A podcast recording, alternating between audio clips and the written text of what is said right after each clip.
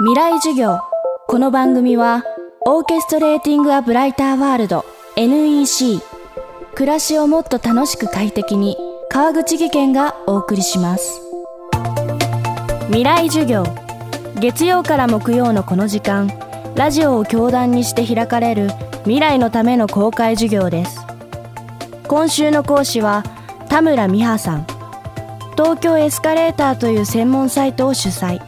エスカレーターをめでる対象として捉えるエスカレーターマニアの第一人者です。日本はもとより世界の素敵なエスカレーターを求めて旅を続けその旅の経験から生まれた旅の心得をできるだけ頑張らない一人旅という旅行初心者向けサイトでも発信しています。エスカレーターを求めて様々な土地を旅している田村さんですが実はもともと旅が苦手でした。そんな田村さんが旅を楽しめるようになったのはなぜか。今日はそんなお話です。未来授業3時間目。テーマは普段しないことはしない。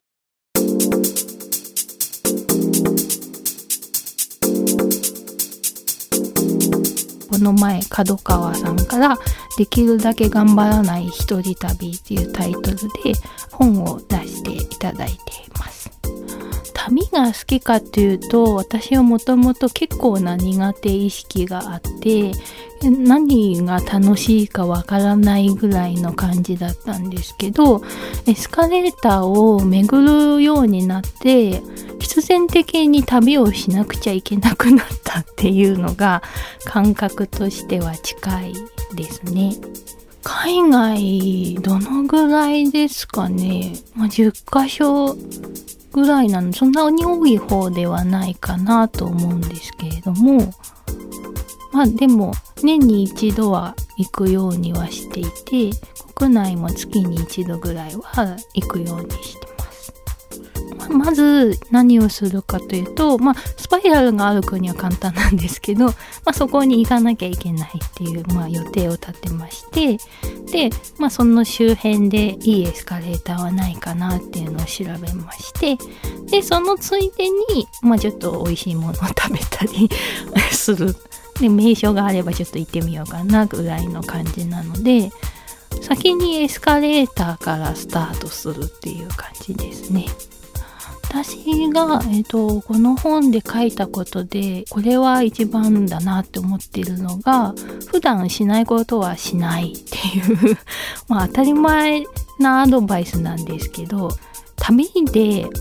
新しい自分に出会おうみたいなこととかいつもは全くしないことをしてみようみたいなこととか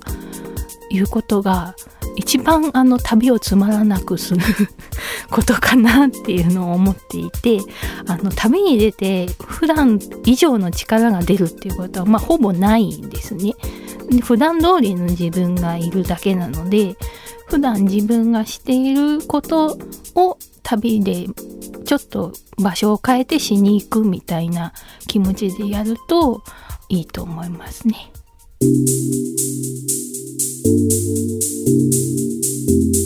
こんな感じで自分の意識を変えてみた田村さん。旅にこうしなきゃいけないなんてルールはないということに気づいたといいます。その結果田村さんの旅の楽しみ方はどうなったか続きです。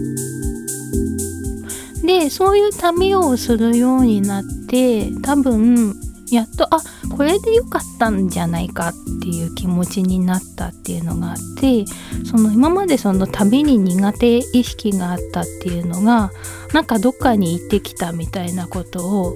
言うと「えそこに行ったのにここを見なかったの?」とか「これ食べなかったの?」とかあの旅が大好き一族の人たちがですね すごいいるので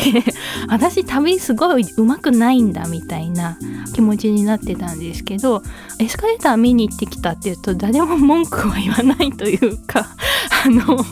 そんなことをしている人は他にいないので私だけが行く場所みたいなのがすごいあって人と比べなくてよくなって。きたんですね。でそうするとあなんだ私が楽しければそれでいいんだみたいな もう当たり前のことなんですけどやっとそれで旅の楽しみ方が分かったというかそういう気持ちになってきてでそれがなんか分かってくると逆に普通に名所を見に行っても自分が楽しいっていう気持ちがなんか分かってきたりとか普通にルーブに載ってる美味しい店みたいな ところに行ってもあ美味しいって思えたりとか別に普通に楽しいじゃんみたいな気持ちにどんどんなってきてそれでやっと旅に行くこと自体が楽しいみたいな気持ちが分かってきたみたいな感じですね。今週の講師は東京エスカレーター主催田村美葉さんテーマは普段しないことはしないでした。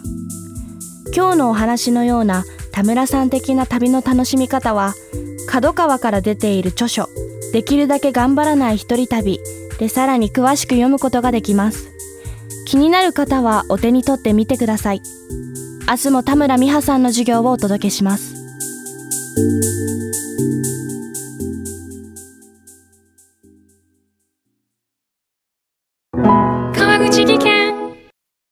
階段での転落大きな怪我につながるので怖いですよね。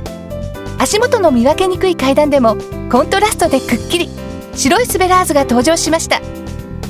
皆様の暮らしをもっと楽しく快適に。川口技研のスベラーズです。未来授業。この番組はオーケストレーティング・ア・ブライター・ワールド NEC 暮らしをもっと楽しく快適に。川口技研がお送りしました。